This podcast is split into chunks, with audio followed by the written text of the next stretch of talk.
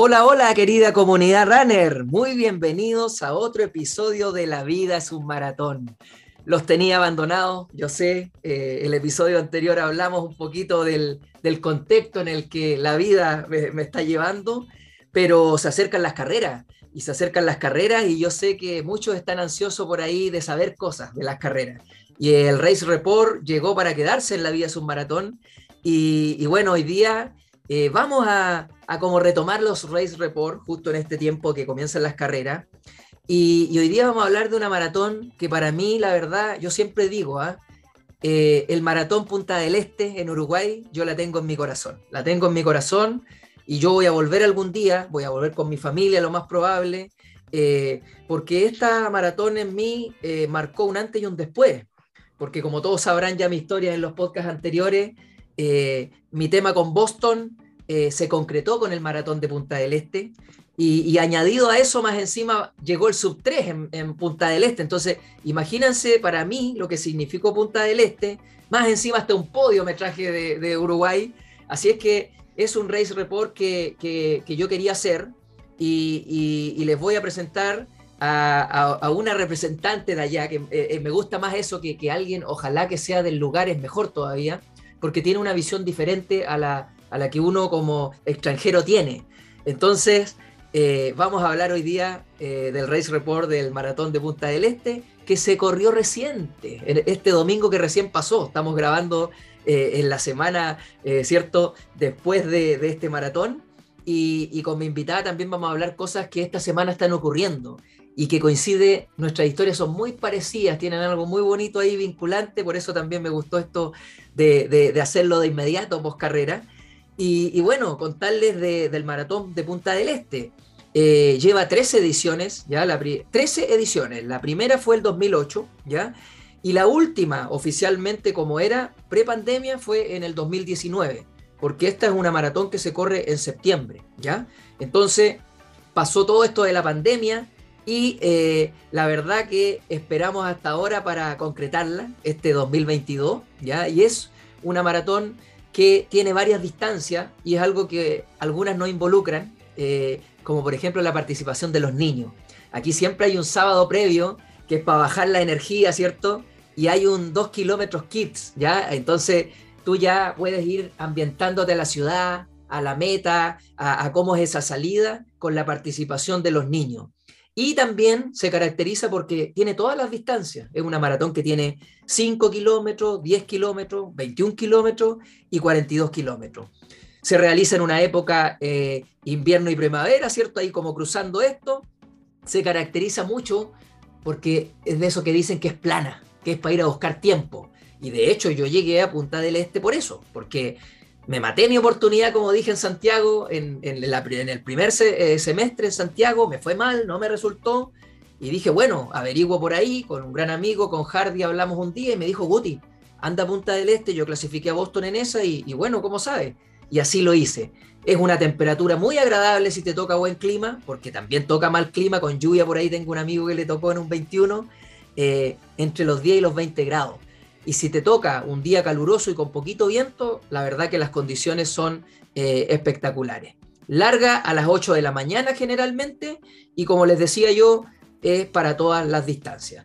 Así es que con toda esta presentación del Maratón Punta del Este, yo les voy a presentar a mi entrevistada, a mi entrevistada que es Carolina Patiño, que es nutricionista de profesión del área de la salud también, que debutó, escuchen bien esto, debutó este año en el maratón. O sea, este es su segundo maratón. Las dos han sido en su país, porque es uruguaya. Así que tiene dos maratones en el cuerpo. Y eh, coincidimos en muchas cosas porque ella también tenía un sueño. Y tenía un sueño de Boston también.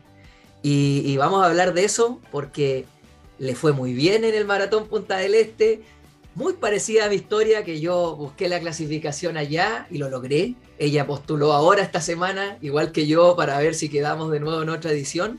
Y además también sacó podio, ¿ya? Fue la cuarta de la general. Entonces coincide con muchas cositas de lo que me pasó a mí.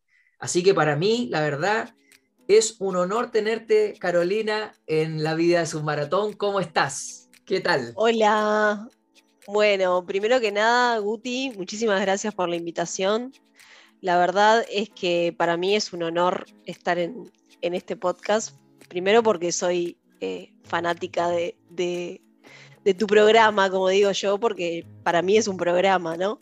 Em, de hecho, lo empecé a escuchar cuando me empecé a, metejonear con el tema de, correr y el maratón. Entonces, una vez que lo descubrí, no lo abandoné más. Eh, así que primero que nada, agradecerte por, pensar en mí eh, para esta instancia.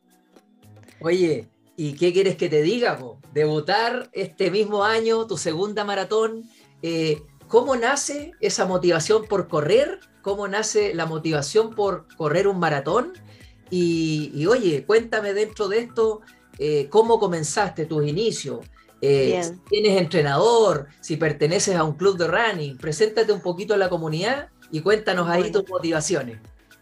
Bueno, cuento un poco. Eh, en realidad, increíblemente, yo eh, tengo 33 años y no, no vengo de una familia de, deportistas o de o sea, en mi, casa nunca se motivó mucho a la, actividad física, más que lo que era el colegio, el liceo. Y recién empecé a hacer actividad física en el 2017, el año que me casé. Perfecto.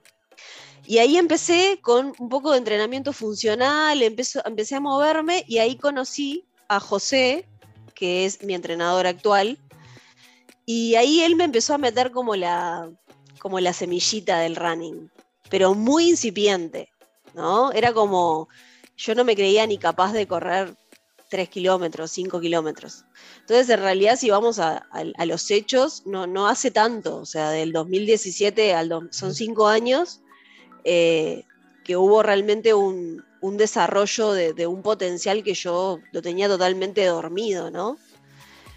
Em, y bueno, y en realidad eh, empecé a correr, ya te digo, 2017-2018 mi primer 5K, y así de a poquito a poquito, y el año pasado, hace, sí, un año, un año y medio, empecé también a, saqué, saqué a pasear a mi perra, a una de mis perros, y empecé a decir, ¿por qué abandoné esto? O sea, si a mí me gustaba, y, estaba, me acuerdo que... Llegó la pandemia para todos, o sea, tú estabas en, un ciclo que, por lo que te relatas era más recreativo, más de, complementar el entrenamiento funcional, me imagino.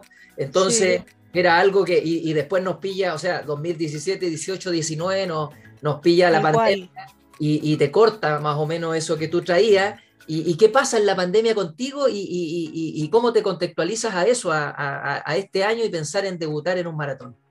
Y bueno, en la pandemia en realidad me pasó un poco lo, que a todos, que si bien en Uruguay no tuvimos este, lo que fue el confinamiento obligatorio, sí eh, instaban a que la gente se quedara dentro de sus casas, entonces realmente no tuve mucho movimiento, fue como un stop para mí y, con la actividad física también, en esa relación del hábito, porque yo considero que junto con la nutrición, la actividad física es algo que requiere de, este caminito de hormiga, ¿no? Que es todos los días, todos los días hacer un poco, lo que sea, eh, lo que te toca, el entrenamiento que te toca o el entrenamiento de fuerza o lo que sea, pero es necesario construirlo.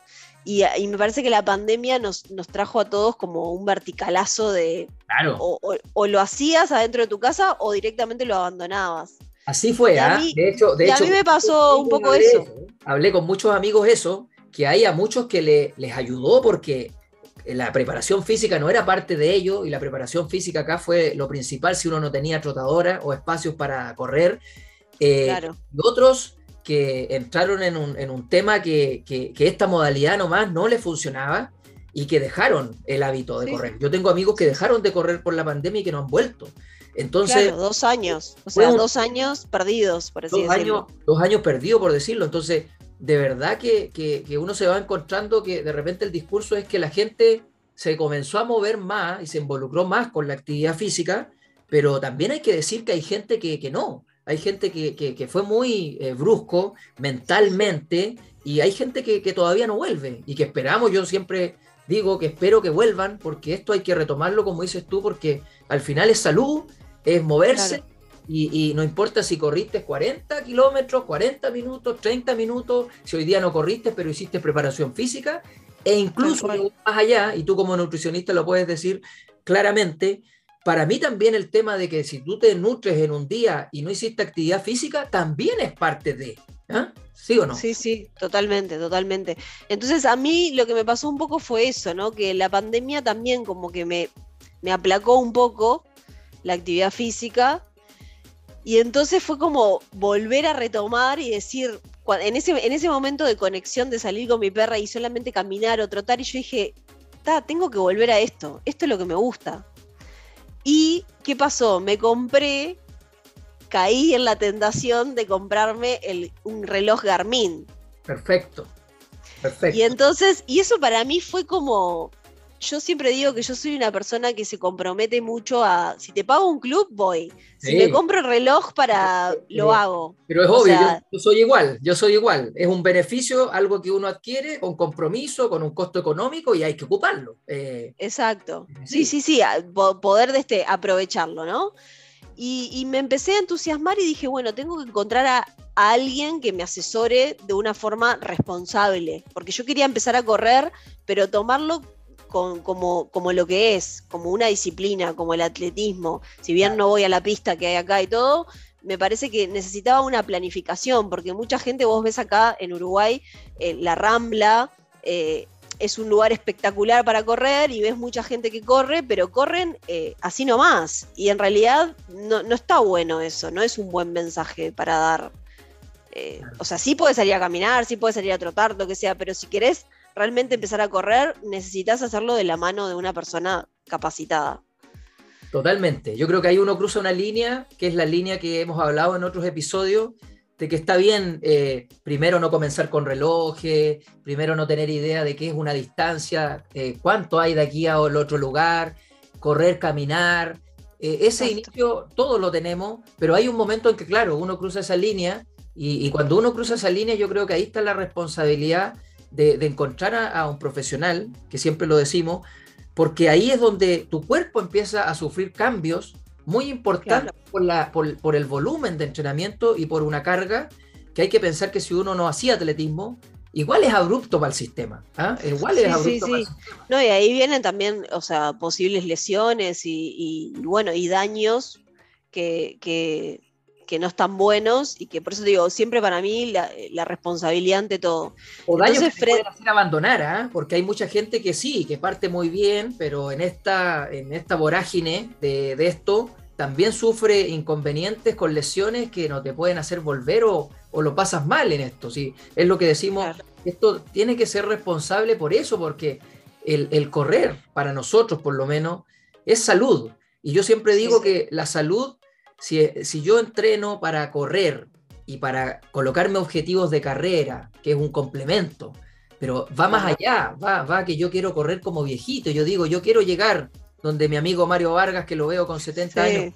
O sea, eh, yo veo esas cosas, eh, yo me veo, me, visualizo corriendo los te, años. Te proyectas, te proyectas a, eso. Para eso hay que cuidar el envase y la estructura y todo. Y eso es profesionalismo, planificación y, saber los descansos, la alimentación. Claro, y entonces ahí lo que me pasó a mí fue eso, que dije, bueno, necesito encontrar a alguien y me acordé de este, de este profesor con el que yo me inicié, que en realidad él se fue a vivir eh, para el interior del país, en un departamento que se llama Colonia, y empezamos a, hacer una planificación a distancia. O sea, yo... Tú estás, a dónde actualmente? Yo, vivo en Montevideo, que es la capital de Uruguay. Perfecto. Y entonces, este, yo no tengo, no tengo club ni grupo de running, pero eh, entreno a distancia individual. O sea, yo siempre corro sola. Sí, en realidad. Eh, lo cual tiene sus pros y sus contras también. Eso lo, podemos charlar también. Pero, pero en realidad eh, él me empezó a planificar en función de los objetivos que tenía. Y, y yo lo que le dije fue, bueno, primero lo que quiero es volver a correr. O sea, Después lo que quiero es volver a correr eh, un 10K, que había corrido alguno que me había anotado, alguna carrera de acá de Montevideo y eso. Y me fui poniendo metas así como de a poco, ¿no? O sea, nunca había corrido 21 media maratón y mi primer media maratón fue el año pasado, o sea, si vamos al caso. Es como vos decís, fue realmente, eh, eh, o sea, muy exponencial el, el, crecimiento que tuve yo como, como deportista o atleta amateur también, si se le quiere, ¿no? Mm. Eh, y, bueno, y me, pasó eso, que me empezó a conquistar mucho eh, las largas distancias. Claro. los fondos, o sea, me daba cuenta que a mí me gustaba correr más de 20 kilómetros. Que lo hemos hablado, lo hemos hablado con Mario Vargas y con muchos acá, que, también es, lo que yo explico y, lo que yo digo, que, a uno la distancia larga es la que, la que le genera las endorfinas. Eh, correr, cuando uno entra en este ciclo ya, claro, de 20 kilómetros hacia arriba es como que tú entras en esta sintonía. Eh, no es para todos igual, ¿ah? yo siempre lo dejo claro, por eso me dicen, Guti, tú estás obsesionado con las maratones. Es que yo estoy obsesionado con el maratón por un tema de que es la distancia lo que me genera a mí. ¿ah? Eh, por eso yo ahora sufrí mucho este tiempo con el estudio lo que más sufría era no hacer fondo. O sea, no, no sabes cómo extraño correr un 30K, porque eso a mí me genera cosas que no me genera otra distancia. Eh, entonces te entiendo perfectamente. Totalmente. Y además hay algo que no, no, no sé si te pasa a vos, que es que en los entrenamientos nunca se logra, o sea, eso es algo que lo charlamos con, hasta con compañeros de trabajo, que es que generalmente cuando uno quiere hacer algo lo practica muchas veces. Claro. Y sin embargo, las maratones es una distancia que vos lo que haces es un fondo máximo de 30, 35 kilómetros. Nunca llegás a hacer 42. 42 es en el momento de la carrera. Claro, claro. Y eso, eso para mí es, tiene un plus. Tiene como algo. Porque realmente me pasó ahora con Punta del Este que cuando pasé ese umbral, como digo yo, o ese muro de los 30, eh, dije, acá es cuando arranca. No adelantemos tanto para que dejemos de puntar. es verdad, es verdad. Pero, digo, me, refiero a eso, ¿no? Que es algo que, para mí el desafío está ahí. Sí. En, correr maratón. Lo comparto plenamente. Porque yo he hablado con muchos amigos y, oye, ¿y si, y si hago fondos de 40? De 42, de hecho que no, no tiene nada de descabellado, que puedas hacer en un proceso de cuatro meses dos fondos de 40 kilómetros, no habría problema, inconveniente. Pero eso de acercarte mucho a la distancia es otra motivación. Es como que estás muy cerca. Por eso es que uno hace, yo personalmente, a mí me gusta cerrarlo en 30-0-0. No me gusta hacer 32 ni 34. Yo con 30, yo quedo mentalmente tranquilo. Pero no puedo hacer 29 o 28. Tengo que hacer 30 porque orgánicamente a mí el 30 me dice algo y yo sé que son 12 los que a mí me dé, los que dejo para vivirlo, como uno dice. Claro, tal cual, tal cual. Y eso que, traes vos me, hace acordar mucho a cómo uno empieza como, no, es obsesiones, pero esto que vos decís de cerrarlo en 30, a mí me pasa mucho con cerrar números como, eh, si salgo a correr, por ejemplo, si eh, tengo que hacer, no sé, 11 o 12, no, puedo hacer, no sé, el 11 con 8, no, tengo que hacer el 12. Sí, sí, sí, sí. Es que eh, muchos somos estructurados, muchos somos cuadraditos en esto, hay que decirlo. El, maratonista generalmente, si yo te digo de 10 amigos, 9 somos así. Y, Exacto. y yo diría que pego en el palo si no somos los 10 así, en donde seguimos la planificación y si el entrenador dijo 12, uno corta el reloj en 12.00 y si lo marcaste en 12.05, le dices disculpa. O, sí, sí. o te faltó, eh, ¿me entiendes? Entonces yo perfectamente... Sí, sí, sí, totalmente, totalmente. Hay mucho ahí de la planificación. Yo creo que eso es, positivo para esta distancia, para pensarlo así. Y, positivo tan así que es lo que te evita al final las lesiones. Eh, yo creo que hay muchas cosas de esto, de lo concreto, de lo estructurado, que, que sí te sirve. Y ojo, vuelvo, vuelvo a repetirlo, que hay gente que no, pero hay, la mayoría sí. Entonces... Eh, tal cual, tal cual. Con los que converso, eh, un 90% es como, como, como somos nosotros de estructurados. Entonces, eh, somos una, unos raros, unos locos, unos anormales, como quieran decirnos. Sí, sí, sí, un poco, un poco sí, un poco sí.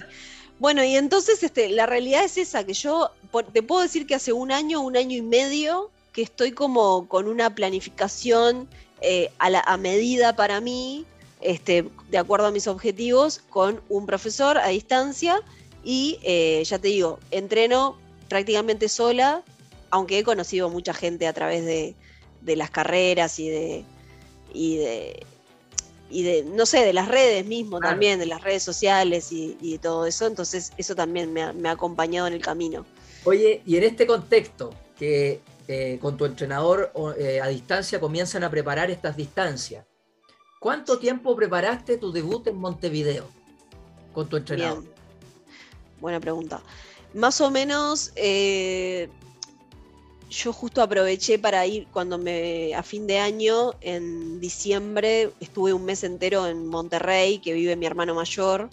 Y lo bueno de Monterrey es que le dicen que es la ciudad de los cerros y claro. está como 800 metros. Y si bien no tiene la altura que tiene, por ejemplo, como van algunos atletas que van a Cachi, a toda la parte como del norte argentino y todo eso, eh, fue muy desafiante porque era todo, era todo como si, como si entrenaras en cuestas, haciendo, claro. haciendo, haciendo cuestas, haciendo. Entonces eso me ayudó porque, muchísimo. Para tener cuestas no necesitas una gran altimetría. Eh, no, no, no. Y el mejor Pero, es Boston, que, que, te lo voy a hablar después. sí, por favor, voy a necesitar todos tus, tus tips y cosas.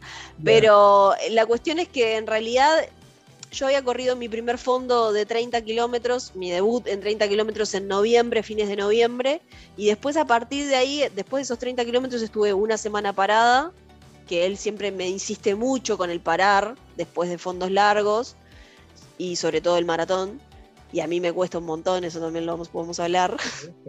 eh, y, ¿Y Montevideo cuándo era? Y Montevideo fue el 8 de mayo. Perfecto, mayo.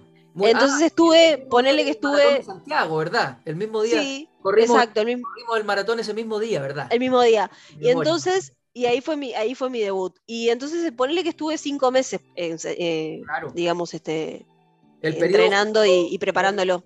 Lo que corresponde, eh, de hecho, un, un, un, mes más, porque uno habla de, de 18 semanas, al menos. Sí.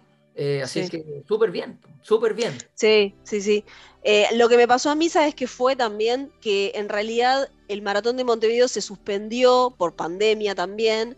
Entonces eh, estaba previsto para hacer como por abril. Ya. Y claro, yo lo empecé a preparar en función de abril. Entonces a mí lo que me pasó, y me había olvidado, mira, ahora me acordé, es que se me hizo un poco largo claro, la preparación. Claro, claro, que sí. Porque para mí ya sí, a, al mes 4, habiendo empezado en diciembre, fines de noviembre, ya, ya era suficiente. Yo ya necesitaba que llegara el día. Volvemos a, a, a, de lo que habíamos conversado. Exactamente lo mismo me pasa a mí. Yo tienen que ser cuatro meses. ¿Por qué? Son cuatro fondos para mí. Ni más ni menos. Porque ahora que lo, lo que viví con Chicago, en donde entrené prácticamente un año y medio, fue una locura. Sí, yo, siempre, yo llegué a Chicago con demasiado entrenamiento. Yo creo que claro. eso me jugó en contra también, pero eh, eh, sirve para, para, valorar estas cosas y empezar a entender que a ti lo que te sirve son estas cosas. Y yo con esa experiencia te puedo decir también que yo soy una persona, de hecho, ahora me di cuenta, entrené para Los Ángeles y para Santiago. Para Los Ángeles yo entrené dos meses entrené enero y febrero. Me acuerdo que tuviste como un siguiéndote que había claro, sido muy poquito. Yo entrené dos meses para Los Ángeles y llegué espectacular, en mi mejor momento. Entonces, sí. yo también voy entendiendo que los cuatro meses que yo me colocaba anteriormente y esos cuatro controles de 30K, por decirlo, ahora sí. aprendí ya lo tan largo de Chicago y lo tan corto de eh, Los Ángeles, que yo ahora ya tengo una media para mí y para mí son, son... Yo, yo, yo ya sé que con dos meses puedo andar muy bien, pero creo que para seguir mejorando mi performance, yo tengo que entrenar tres meses, cuatro quizás puede ser mucho, pero estas claro. cosas uno las va aprendiendo en el camino. No hay claro. es tan individual, que es como... Es lo... viviéndolo, claro. Sí, sí. Pero claro, yo entre el, el, primer maratón y el segundo tuve cuatro meses justos. ¿Y cómo te calzó? ¿Cómo te sentiste quizás? Me, me calzó perfecto. Vas encontrando las respuestas, ¿ves? Y eso, sí. eso es. Sí, que en realidad yo tenía, tenía duda de correr un segundo maratón, claro. porque viste que uno empieza o a leer o, sí. o, o lo que te año, dice la gente que sabe, y decir, bueno, un, exacto, decir, bueno, es uno o dos maratones anuales, y yo dije, bueno, quiero Punta del Este porque Punta del Este además también tiene un, un valor agregado para mí que lo podemos charlar. Lo, vamos a conversar. Oye, y así llega tu debut entonces a Montevideo, en donde Ajá. gustaría que le cuentes a la gente eh, la experiencia de cruzar la meta, esos 42.195 metros, ¿qué le generó a Carolina en el corazón, en el alma? eh, tu tiempo que fue, que la verdad, Sí. eh, yo siempre dije disfruten la primera, pero igual lo vamos a decir para contextualizar a Punta del Este. Pero Sí. ¿qué pasó con Carolina y la distancia y esos 42.195 metros y esa distancia que no la corriste entrenando? Yo soy re obsesiva de que necesito, o sea, no puedo parar un reloj a, los 42. O cuando te dicen que la carrera es de 40, 195 metros, cuando te dicen la 195. carrera de 42, no, son No, 42.195. Sí, Exacto. 90 que tienen que estar. Bueno, ese día, eh, mayo, eh, la verdad es que era, eh, fue un día hermoso, o sea, realmente muy lindo el clima también para ser mayo, que en realidad casi otoño, eh, todavía no ha entrado el, invierno, y mm, de madrugada me acompañó mi esposo, yo quería ser finisher, era la meta. Pero este, resultó que me funcionó muy bien, me calzó muy bien, porque con esta experiencia que había tenido de haber entrenado, yo digo en la altura, pero con estas Sí. cuestas y todos estos cerros, otro... la, altimet- la altimetría, ¿qué pasó? El circuito de Montevideo este año cambió. Todos los años el maratón era por la Rambla. Y este año cambió y lo hicieron por todos los barrios de Montevideo, más de 20 barrios. Entonces lo hicieron muy semejante a Nueva York. Ah, mira, qué buen dato. Vamos a tener que hacer el Race Report de Montevideo también. ¿ah? No vamos a Sí. hablar mucho para dejarlo ahí, porque Sí, sí, porque, porque realmente fue alucinante todos los barrios, lugares que uno no conoce porque vos no estás. qué bonito, qué bonito que nos cuentas eso.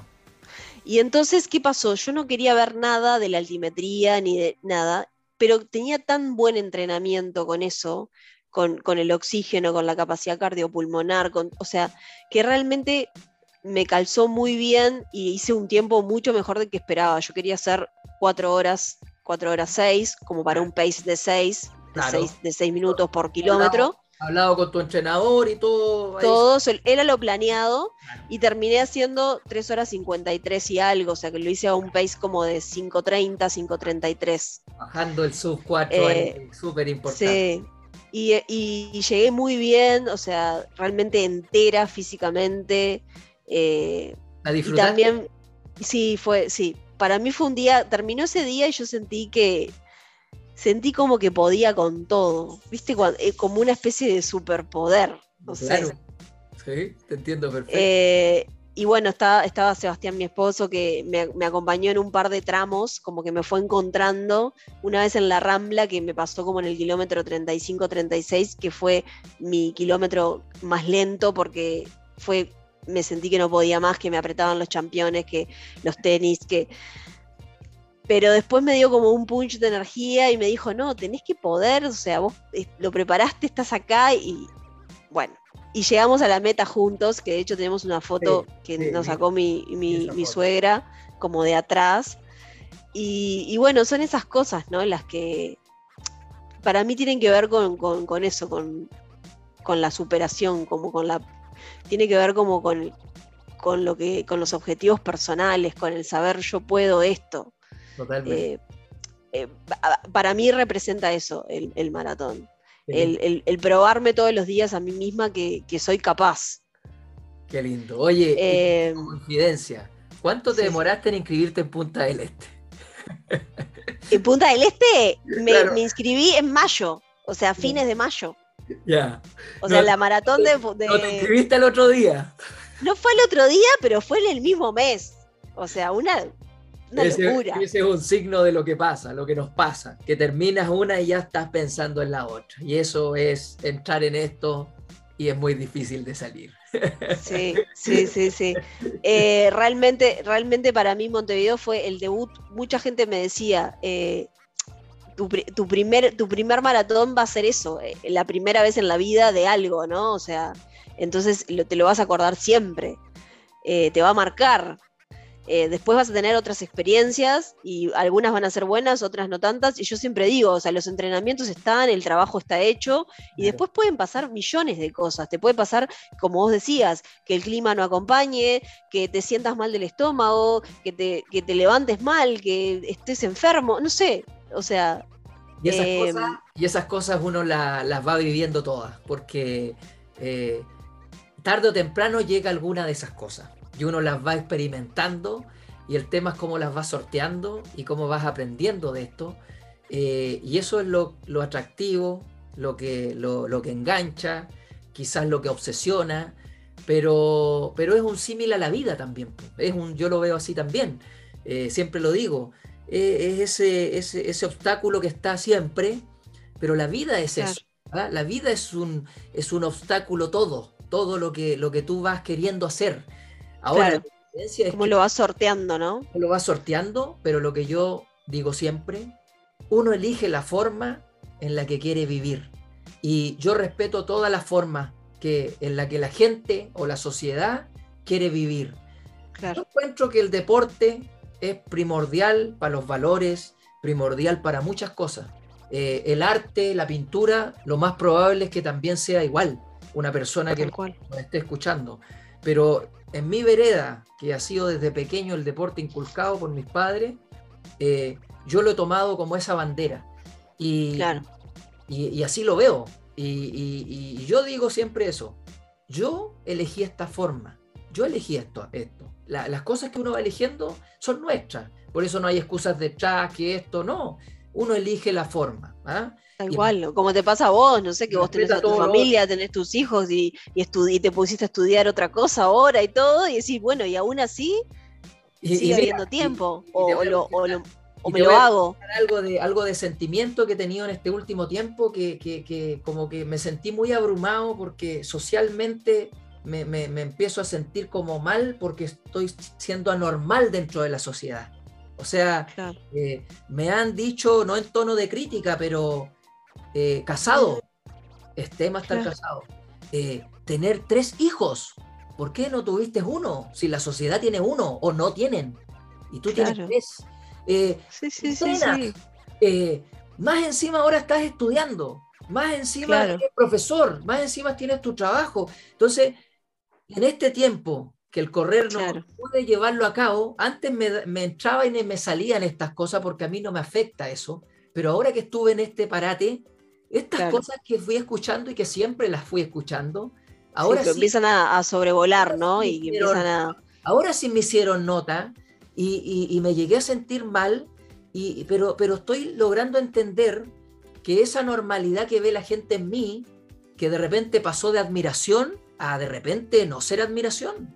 Eh, como que eh, sí, sí, o como que es mucho. Es decir, bueno, igual eso yo siento que habla mucho más de las personas, ¿no? Que nos critican, entre comillas. Pero, yo llego a un momento en que yo creo que mentalmente, que mi señora me dice eh, que soy tan fuerte mentalmente, a mí estas cosas no me afectan y no me van a afectar, yo sé, pero sí te hacen carburar estas cosas. Pero yo siempre después termino diciendo, es la forma que yo elegí. Y es, yo lo decidí así. Totalmente, totalmente. Esto encantar al resto. ¿ah? Ni explicar nada, totalmente. En 40 años algo de experiencia uno tiene y, estas cosas las voy a ir escuchando siempre y, y, eso es, y es así nomás. claro, y se va quedando la gente que te acompaña ¿no? en el proceso, ¿no? Y eso mismo, a eso mismo quería llegar. Entonces, eh, eso es lo que hay que entender también. A todos esos que nos están escuchando y que yo sé que deben pasar por estos episodios, eh, gente que ya tiene experiencia corriendo, gente que está comenzando, gente que, quiere iniciarse en esto, eh, elijan ustedes la forma, que nadie te diga lo que tú, elígelo tú, tú eliges la forma de vivir. ¿ah? Eh, sí, a mí me hace, me hace un poco de también de identificarme con eso porque me ha pasado que me han dicho, en modo de crítica o, de, comentario de qué obsesionada que estás con el running o qué obsesionada que estás con el entrenamiento o con no sé qué o con... Y bueno, ta, y, yo a veces siento, pero yo no tengo que pedirte permiso, o sea, yo es la forma que yo estoy decidiendo vivir mi vida, ¿no? O sea... Sí, sí, sí. Y bueno, en estas cosas juegan en contra mucho si las redes sociales son cosas que favorecen, las redes sociales también generan estas cosas que son lo contrario. ¿ah? Porque si uno para su vida o lo que hace, claro que tendría menos feedback de retroalimentación, tanto positiva como negativa. Entonces, es así. Tal cual. Bueno, después de esta introducción hermosa para contextualizar, eh, hemos llegado a, este día, ¿cierto? al Maratón Punta del Este. Que, ¿Cómo, cómo eh, viviste este proceso que ya me habías contado de, que llegaste a preparar con cuatro meses con esta experiencia de Montevideo? Eh, ¿Hiciste algunos cambios? ¿Algo que aprendiste lo, llevaste a cabo acá para enfrentar esta carrera? Cuéntame cómo fue eso y, cómo fue toda esta logística para llegar a correr el domingo recién pasado. Sí, que como vos decías, eh, fue hace nada. O sea, hoy es miércoles, hace tres días que fue. De hecho, yo estoy en la semana post-post, que es de descanso, y en el caso mío, por lo menos, mi entrenador y otro entrenador muy importante de acá de Uruguay son de los pocos que recomiendan eh, un parate, eh, pero completo de, running de una semana entera. en realidad, a mí lo que yo te decía que algo que yo comparto, porque yo tuve entrenadores que me hicieron parar un mes y, es demasiado parar un mes. Eh, y yo he parado dos semanas también, eh, yo generalmente también una o dos semanas. Eh, es más o menos el parate sin nada, sin nada de actividad física, dando nomás el, el, caminar. No, y además que hay que recuperar, digo, bueno, vos que, estás... Que y nutricionalmente, para, qué decirte? Nutricionalmente. Es lo más importante el post. Sí, es muy importante y es muy importante, se rompe mucha fibra, o sea, realmente, digo, es bastante lesivo, o sea, si vamos a decir, vamos a decir las cosas como son también, digo, más allá del disfrute y lo que uno lo apasione y lo ame, digo, el respeto también por esto es, es el descanso, es hacer hacerlo. Totalmente, lo hemos dicho que un maratón es algo no saludable, una distancia que, no es saludable para las articulaciones, para el cuerpo. De un tirón, o sea. Y, por eso es que hay que tomar estos resguardos. No, y con la sobreexigencia también de los tiempos, ¿no? Digo, eh, que uno se propone. Eh, no, yo te decía de que en, la introducción te había dicho que para mí era eh, Punta del Este tenía, tenía como, como un valor agregado para mí, que es que desde que yo soy muy chiquita, o sea, yo vengo de una familia, o sea, de clase media baja, o sea, de, de trabajadores, o sea, y yo siempre tenía, para mí Punta del Este siempre se, se, sabe, digamos, que es un, lugar que viene mucha gente, mucho extranjero, que es, bueno, que tiene edificios como muy fancy, es como muy espectacular. Y yo siempre decía que, cuando era chica, como que, como que yo iba a tener una casa ahí. Claro. Y lo que me pasó fue que hace unos años, después de que nos casamos con mi esposo, nos compramos una, casita chiquita, muy chiquita, como a las afueras de Punta del Este, que es pasando el puente de la Barra, ese puente ondulado. El balneario se llama Balneario Buenos Aires.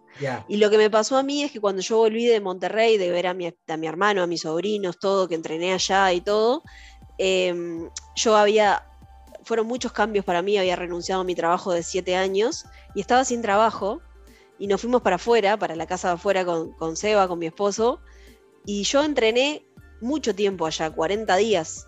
Mm, Entonces cuando fue, cuando vi que se hacía, que el maratón de, de, Punta del Este, yo dije, tengo que correr porque es mi segunda casa. O sea, primero Montevideo, después Punta del Este y los alrededores. Entonces por ahí fue como también esas ganas de, querer correr allá. Em, y después, en cuanto a la preparación, eh, lo que hicimos con mi entrenador fue ajustar de acuerdo al, tiempo objetivo.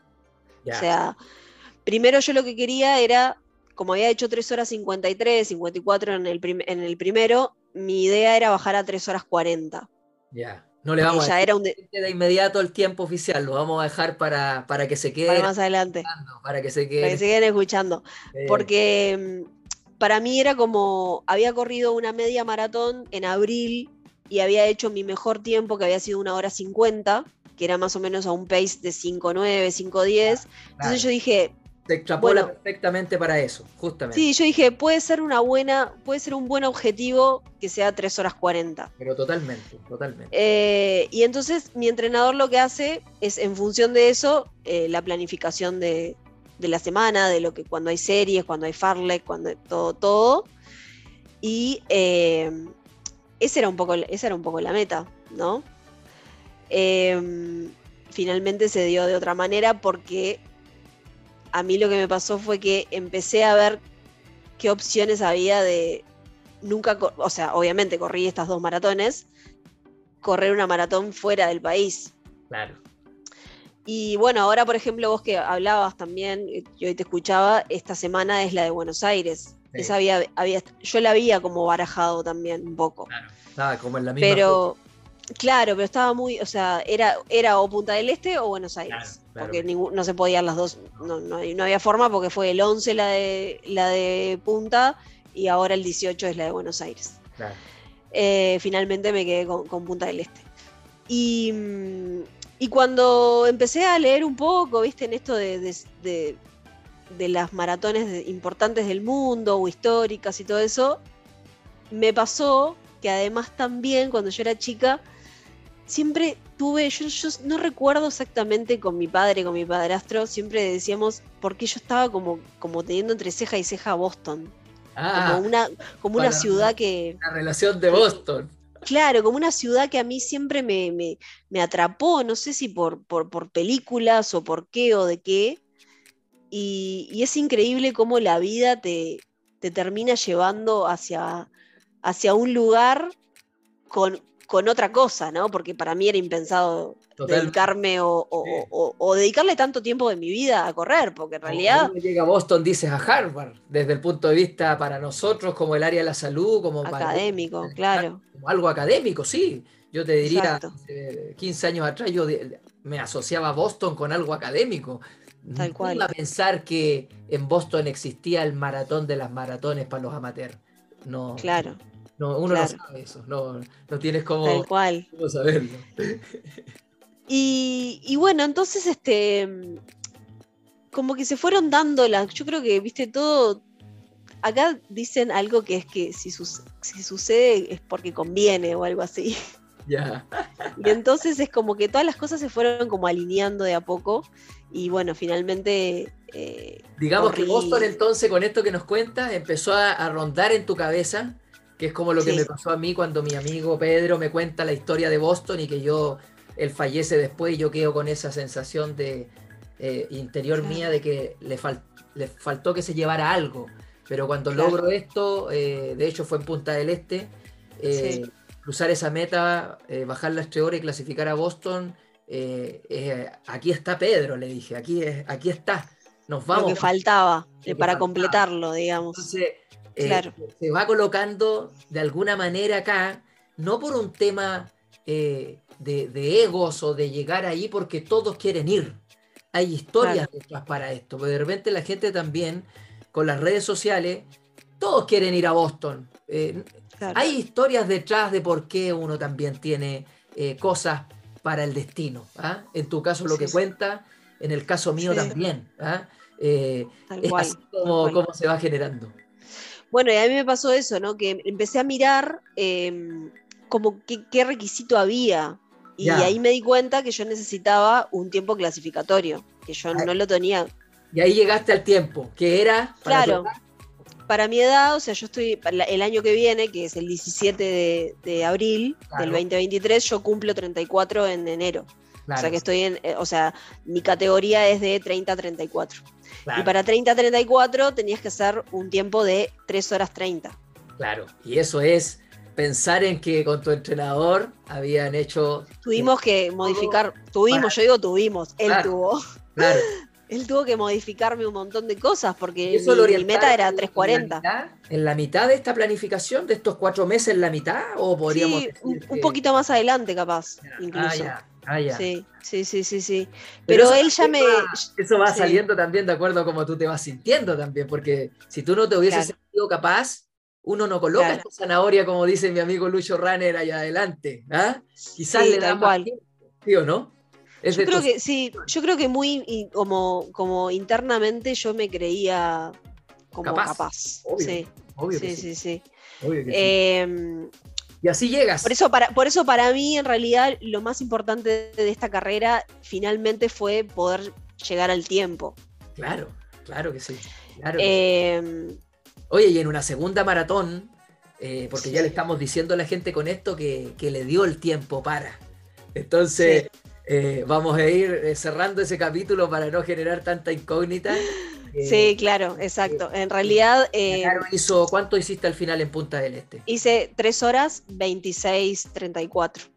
Y salió cuarta de la general y en Punta Damas, del Este sí. Damas de la general y en Punta del Este dan premios cinco. Hasta, los cinco, parece, ¿no? Hasta, el, hasta el quinto puesto. el quinto puesto dan premios. Eso, eso fue algo que a mí me. ¿ah? Eso no ocurre en todos lados. Eso no ocurre y a mí me sorprendió mucho porque decían que como era la distancia reina, eh, la distancia madre, por eso daban esos premios. Por eso, por eso como que hacían ese reconocimiento. Pero ¿qué me pasó a mí? Yo estuve muy cerca del tercer lugar. Ya. Yo, a mí la, lo, vamos a conversar. Pero para ir cerrando, ya, ya dejamos ahí claro que se colocó Boston, que hiciste este tiempo, eh, que postulaste esta semana, yo también postulé, nos hablamos por redes sociales y ya está la postulación, tenemos que nos vaya bien. Y, bueno, creo que es en octubre que, te confirman, te mandan. Y hay un objetivo cumplido y, bueno, vamos a, a, ver qué pasó ahora en esta carrera para que, cómo se, cómo se dio esto.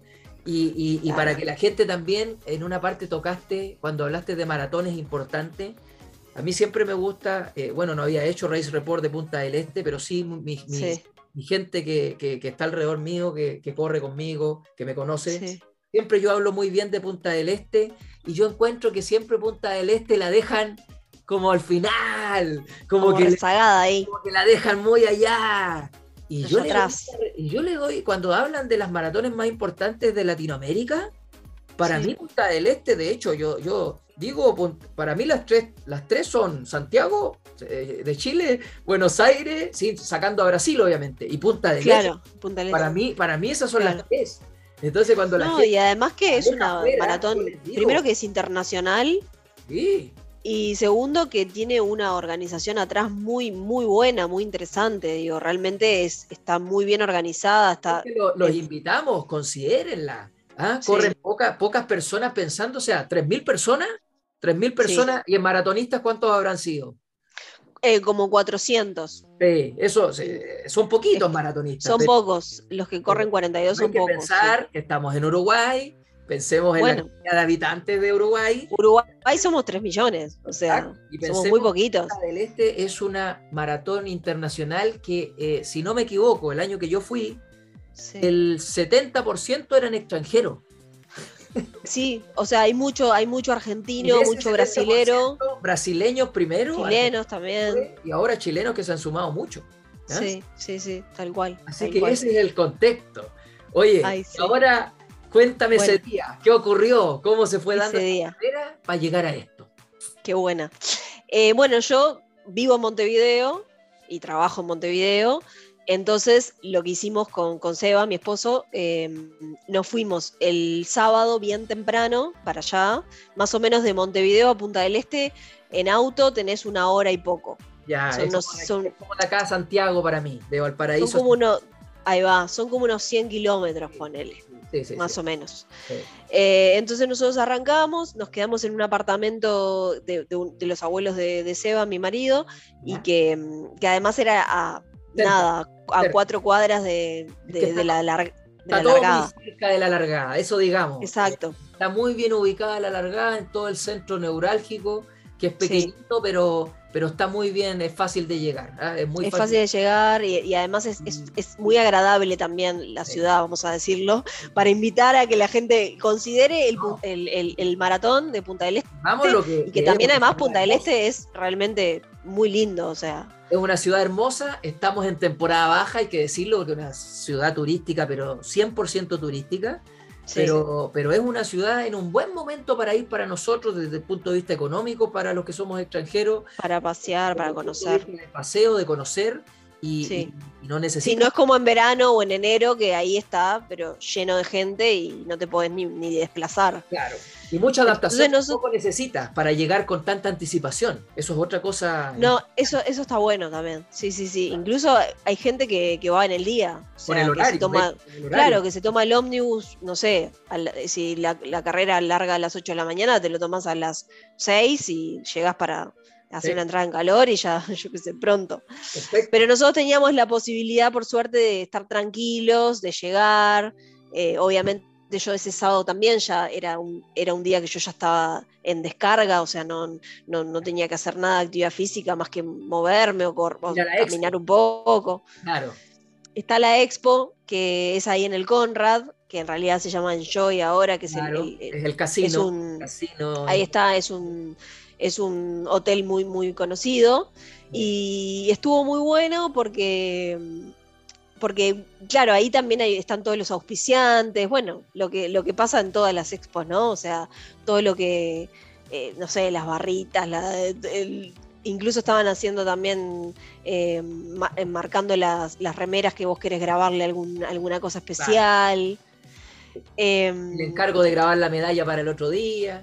¿Ah? También. Todo eso. Es un gran amigo ahí que, le mandamos un saludo ahí eh, en la grabación de las medallas. ah, mira. Bueno, este, y entonces nosotros fuimos el sábado, eh, dimos todas esas vueltas, fue como de mucho placer en realidad, porque o sea, yo ya tenía que estar como tranquila y, y relajada, lo cual es difícil lo reconozco, a mí me pasó también con el maratón de, Montevideo, que yo sé que es súper importante el descanso y todo, pero la realidad es que estás muy ansioso, estás nervioso. Hay algo, hay algo dentro tuyo que decís, te preguntás a vos mismo, decís, ¿por qué estoy así si no es que no, no, no es que voy a rendir nada, no es que tengo que probar nada, no es que, pero es como una prueba con uno mismo, ¿no? Porque tiene que ver con, con eso de, que vos decís, bueno, entrené todos estos meses, eh, bueno, como yo digo, el trabajo ya está hecho y es como ahora es el momento de disfrutar y hasta de demostrar también, porque, bueno, te pasan muchas cosas por la cabeza. Eh, entonces... ¿Te duermes en el horario? Eh, ¿Haces la estrategia de de levantarte muy temprano ese sábado para tener sueño lo más temprano posible del, día sábado? ¿O no? No, no. O sea, sí, eh, sí me levanté temprano, eh, pero yo estoy como acostumbrada, como te pasa a vos, o sea, de madrugar y de, para ir a trabajar, y es como que tampoco es que creo que el cansancio ya es como parte. Eh, pero reconozco que esta vez yo descansé mucho mejor que en el primer maratón. Perfecto, sí, sí. O sea, me, dormí, al otro día me desperté como a las 6 de la mañana, o sea, el mismo domingo, y comí, que eso es otra cosa, o sea, el tema de la alimentación y el desayuno. El horario es un horario agradable también desde el punto de vista del horario, de que no hay que levantarse tan temprano tampoco, si es que permite esas cosas. Claro, largaba a las 8 de la mañana, entonces yo me levanté a las 6 el domingo y, y, me planifiqué un poco también el tema de los geles, porque yo eh, entrené toda, desde que entreno y hago fondos y todo, eh, adapté mi sistema digestivo a los geles y es lo que mejor me funciona. Hay personas que le funcionan las gomitas, como te pasa a vos, eh, o, hay gente que le funciona el Gatorade. Bueno, a mí me funcionan los geles.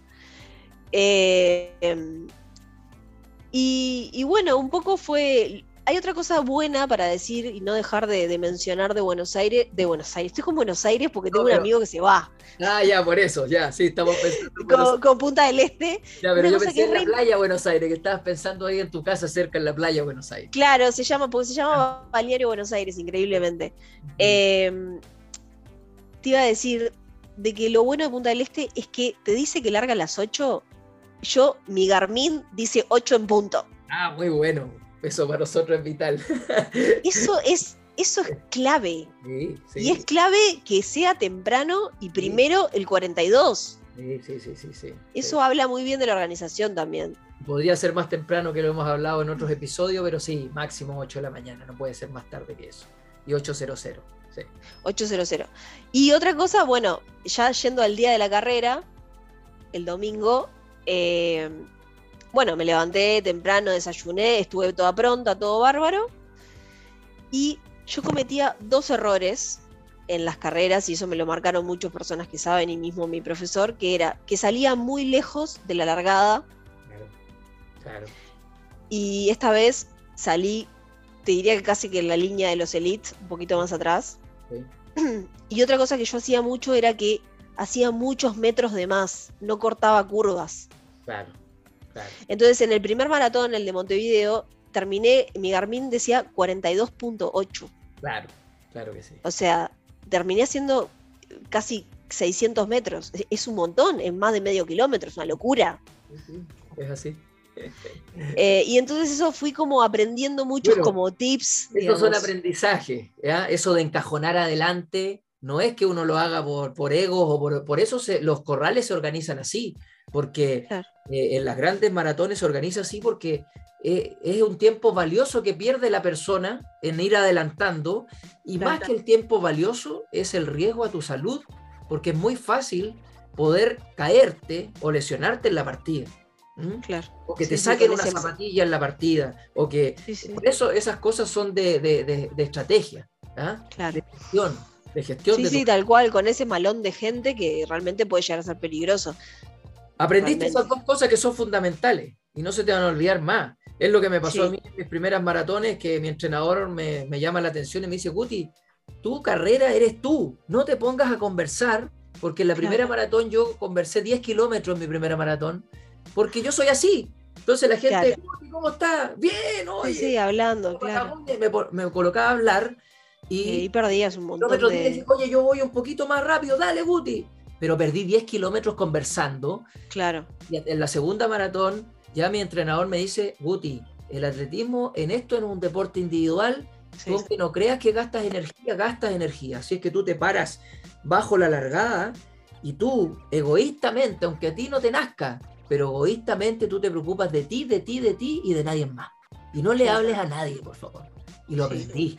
Y lo tuve que aprender. Tal cual, tal cual. Bueno, y entonces, este, nada, largué, ¿Cómo es esa primera parte en donde digamos que uno sale con todas las distancias? Por lo tanto, hay una parte muy mental de Punta del Este que es hasta donde no se genera esta división de que los 42 van para un lado y los 21 van para otro. Claro. un tema muy mental que a mí me pasó ahí, de que yo no sabía quiénes corrían maratones. Entonces, en un momento voy con la gente, fluyendo muy bien, no sé si te pasó a ti, pero cuando llega este quiebre de que los 21 siguen de largo y los 42 nos tenemos que ingresar a ese bosque ahí, donde sí, están estas casas maravillosas.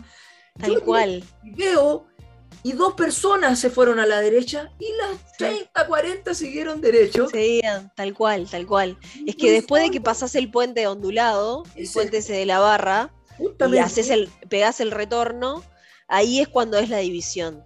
Y ahí.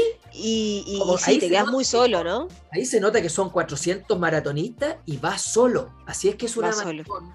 Que, ¿En qué kilómetro más o menos se genera eso? Más o menos en el 20. Ya, es casi justo, sí, sí, más o menos en, el, kilómetro 20. Sí. Así es que imagínense. cerca de la mitad, digamos. Claro. Y, ahí uno va con la gente que va a correr a tu lado. Y, yo me acuerdo que corrí con tres. Es en el kilómetro 20 para el maratón, ¿no? Porque en realidad claro, porque, porque para ellos en realidad todavía no llegan ni al 12. ellos, esto está, lo bueno que realmente mencionar que está muy bien señalizado todo. Claro. Acá. Todo. Los kilómetros para el maratonista, los kilómetros para el de 21. E incluso en la calle hasta te marcan todas las flechitas en azul por dónde ir. Sí, sí, sí, sí. No, realmente está. las eh, calles son perfectas, son hermosas.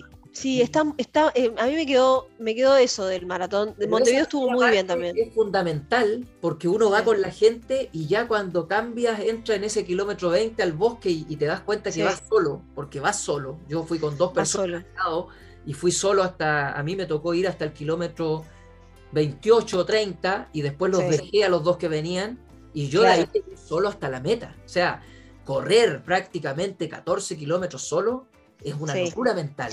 Sí, es una locura mental y además, no sé, no sé vos, Guti, pero yo no corro hace mucho tiempo que no corro, no entreno tampoco con música.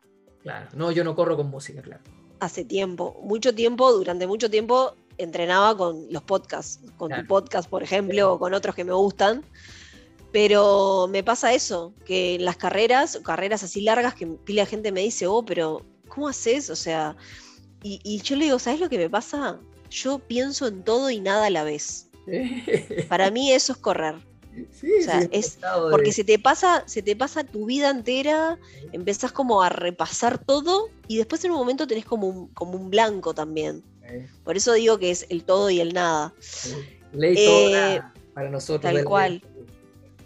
Y bueno, y en esa, en, eso de entrar en, el bosque, como decís vos, me pasó lo mismo. Tenía dos personas adelante que eran dos veteranos. Y, y después sí, seguí con ellos un buen, un buen rato. Hay mucha ondulación ahí también. Hay como mucho que, mucha subida y bajada, que es como muy pegado como una ruta. Que de hecho yo paso ahí con el auto también. Y, me pasó eso también. Me acuerdo de esa ruta, me acuerdo de esa ruta. Y yo digo, me acuerdo mucho como de decir, ¿cómo conozco todo esto desde otra perspectiva, no? No, desde correr o de estar sola o de estar yendo hacia esta meta, claro. sino de pasar de paseo nomás, o que sea un camino hacia otro lugar. Em, y me pasó que yo subestimé un poco el circuito, porque pensé que iba a ser más fácil. Ya más allá de que vos decís que es, sí, que es plano y que es para buscar eh, marcas y todo, de todas maneras a mí me costó. Lo plano no existe, lo plano no existe, eso es mental. Lo plano, dentro de, lo que es plano siempre, todas tienen algo, algo. Tal cual. Repecho, todas tienen un repecho. Y entonces, ah, claro, habían repechos, obviamente, pero también eh, me pasó eso, que tengo la sensación que, que me costó más que Montevideo pero después lo pienso y lo extrapolo y digo, sí, pero hice 26 minutos más rápido. Exacto, ibas a otra sintonía, otro gasto exacto. otro, otro sistema cardiovascular. Tal cual. Y, otra cosa también que me pasó, que estuvo muy bueno, es que yo siempre digo que pareciera como que se alineara el universo, porque tanto Montevideo como Punta del Este, el día, los días fueron maravillosos. Maravillosos en cuanto a que. ¿Fue alguna parte del trayecto viento? Muy poquito, muy, muy poquito a la, como al kilómetro 30 y del, del 32 por ahí. Por ahí, ahí, que es cuando agarras más como la rambla. Claro, como del 35 eso más. Eh. Ahí está, ahí del 30. Ahí fue, bueno, mi kilómetro así quiebre esta vez, en vez de, fue, fue como el 36. Oye, pero cuéntame, como tú ya llevabas, claro, un ritmo muy 26 minutos bajar de tu segunda maratón es mucho tiempo. ¿Tú cuándo te diste cuenta de que ibas en un ritmo de otra sintonía. Sí, me di cuenta, sí, me di cuenta como cerca de, del kilómetro 29, 30. Perfecto. Por ahí. Llegando ahí al kilómetro importante. Sí, eso ahí yo me. ¿Eso te dio confianza? Sí, sí, me dio mucha confianza porque además mucha gente, que salió mucha gente a la rambla y a, y a, gritarte y a decirte, y a mí me pasa que a lo que soy mujer y también yo soy muy chiquita, pues soy muy bajita, me dicen, te dicen como mucha cosa como muy, muy para adelante, ¿viste? Ay, qué, qué representación las mujeres, pero qué, qué, espectacular, que no sé qué, como es, es algo que... mucho más en eso, obviamente, porque por los ritmos de carrera o el momento del pelotón en el que vas, y más en esta que hay poca gente. Claro, y entonces en un momento me empezaron a decir, eh, sos la tercera mujer, soy la tercera mujer, o sea, vimos pasar dos, vimos pasar dos. Más o menos en, esto que te digo, cuando yo empecé a darme cuenta que yo estaba realmente eh, con un ritmo, eh, porque yo quería hacer un ritmo de cinco, ponele. Para cerrar el o Para cerrar, claro, para poder lograr el 330 era 5. Para buscar muy, muy reñido, era apenas por debajo de 5, considerando esos 195 metros. O sea, era como, tenía que hacer, no sé, 458, 4. Claro, Y, yo empecé a darme cuenta que, que realmente eh, eh, era como un fact, era un hecho, o sea, de que iba a lograr esto, ¿no? Y, y bueno, y eso, y eso me, dio como un punch de, energía y, de, de, seguir. Y esa es la parte que me querías contar al inicio. ¿Qué pasa con esta corredora? ¿Qué, qué pasó ahí? Sí, bueno, pasó eso, que yo me quemé mucho las piernas los primeros 17 kilómetros que iba como a 4.30, 4.35. Y entonces yo me di cuenta que eso lo terminé pagando al final. Ya. Entonces eh, yo iba tercera, pero esta muchacha me, me alcanzó. Ah, y yo me alcanzó, me alcanzó y no pude, no pude, no pude, no pude. Específicamente, ¿qué parte, ¿en qué parte te alcanzó del kilómetro? Me alcanzó, te quiero, no te, no te, voy a mentir, fue casi llegando a. No, en la distancia de, tiempo entre ella y yo fueron 40 segundos. Ah, claro. fue, fue bien al final. Sí, sí, sí, Y ella me dijo, lo que me costaste, me dice me dice, no pensé que te ibas a... Pero yo ya sentía que las piernas no me daban más. Entonces yo, le, yo decía, ay, ¿viste cuando decís, se me escapó el tercer puesto? Se me escapó. Ah, y ahí yo... Eso me decías que se, se te escapó el tercer puesto. Se me escapó el tercer puesto y yo pensaba, dije, pensando en, el podio de, habitual de todo el mundo, es, es primero, segundo y tercer puesto. Por eso para mí después eh, que, me haya subido al podio, por así decirlo, eh, fue una sorpresa. Porque apenas llegué a la meta, me dijeron, decime tu nombre, eh, y además decían por los autoparlantes, cuarto lugar, Carolina Patiño, no sé qué. Entonces yo decía, bueno, esto está quedando como asentado para, para algo. Claro. Finalmente me terminé enterando que, que, había, que había como premio, por así decirlo, hasta el quinto puesto. Y lo más importante para mí, el premio para mí más importante era el tiempo, ¿no? Pero totalmente. Era, era pensar eh, que había que bajar esas 3.30 y sale 3.26. Eh, la verdad que es mágico, mágico. Eh, queda punta del este en tu corazón también. Queda punta del este. Y, a la espera de, a la espera de, los resultados de, la postulación. Así que. Sí, sí, sí. Este, yo no sé bien, vos tenés más experiencia que yo con Boston, pero ¿de qué depende el, o sea, por qué podrías no llegar a quedar? Porque de porque corran mucho gente. los tiempos, eh, pero es que hubo una ventana, eh, llegó un momento, pero la pandemia generó que como que se reseteara lo cercano de los tiempos, este delay. Entonces, hubieron momentos antes de la pandemia de que, por ejemplo, si tú tenías que hacer, en mi caso, menos de tres horas, eh, había gente que con, si hacías 2 horas 55 no quedabas, porque había corrido 7 minutos el tiempo. Tenías que hacer 2 eh, horas 53, 59 segundos para quedar. Y era 3 horas, o sea, con 2 horas 59 no quedabas. Sí, sí, era bien matemático. Y eso, claro, eso matemático es porque el nivel mejora cada vez y porque la organización tiene plazas que cumplir por los cupos. Entonces, claro ese tiempo siempre fue aumentando. Primero era un minuto de delay, después dos, hasta que llegó un momento que fue siete, pero después vino la pandemia. Y el año pasado Boston fue, eh, lo dejaron en cero. O sea, toda la gente que tenía el tiempo, de si era menos de tres horas, ejemplo para hombre en esa categoría, con 2.59 ya estabas adentro. 2.59, 59 ya estabas adentro. Y ahora se supone que viene de nuevo, yo creo que como que va a comenzar este delay. ¿Ya? Claro. Entonces, igual hay que estar a la expectativa porque no sabemos cuánto va a ser ese corte. Y en tu caso, claro, tú tienes eh, cuatro, tres minutos y tantos de, delay con, con el corte. Claro. Tenemos que, que, que, parta así como un minuto o con 30 Sí, sí, sí. ¿Ah? Yo sabía que yo estaba como muy jugada, o sea, en el sentido de que era como, como un límite muy, muy fino, ¿no? Para que Pero pero bueno, hay que estar preparado para todo. Pero ya el hecho de poder postularte, eso para mí es un, regalo, o sea, eso es... Tener la oportunidad, yo lo mismo digo, tener la oportunidad, y no importa que, no se dé por este corte, ya tuviste el primer acercamiento y eso es, grande. Claro. y de hecho dijimos con, con Seba, con mi esposo, que si no quedaba, no quedaba en Boston, igualmente estábamos viendo para ver qué, a dónde puedo ir, digamos. Que sea, no sé, Río igual, Río de Janeiro. No sé, cualquiera. pero qué lindo, lindo, muy linda historia. Eh, la verdad que, como te decía por redes sociales, muy identificado con tu historia porque nos pasó lo mismo y yo creo que el destino nos va a decir lo mismo. No nos va a fallar el destino. Y si a mí me ojalá. pasó, a ti te va a pasar también.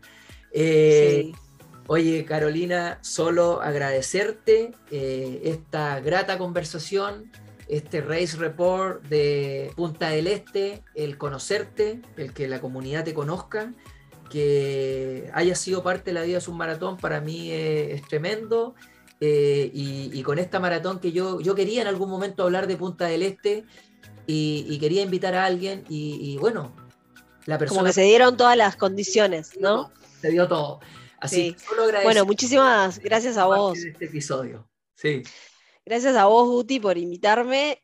Y, bueno, la verdad que yo también quedé muy sorprendida de, haber tenido una historia prácticamente igual, si vamos al caso, este, con distintas, distintos números y un poco más de años yo. Me costó un poquito más de años más y más maratones atrás, pero sí.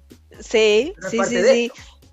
Tal cual, tal cual. Este, así que bueno, nada, yo feliz y agradecida contigo porque obviamente el, haberte te descubrí mientras estaba corriendo y, me encanta, eh, me encanta el podcast, me, ya te digo, yo por ejemplo logré mi, mi PB de 10 de 10K escuchando la historia de, Mario, o sea que... Qué lindo. Nada, eh, muchísimas gracias por, por considerarme y bueno, espero que la gente lo disfrute y que nada, que, que salgan, yo digo, salgan a correr. Que Déjanos un mensaje ahí para todos. Que es ser, claro, que yo siempre digo, correr es la terapia más noble y, y es gratis encima. O sea, eh, obviamente, lo que hablamos recién, siempre yo insto a la gente a que sea responsable, que si quiere correr determinadas distancias, que, que bueno, que consulte con alguien que sabe, o sea, lo que siempre es muy importante ese mensaje, pero nada, que se animen. Yo tengo una amiga que empezó ahora también a trotar, a correr y caminar y está feliz porque lo está haciendo pasito a pasito, pero no importa. Y eso es, ¿ah? así como lo has dicho tú, es gratis, está ahí al alcance y, es la forma, es la manera en la que todos comenzamos.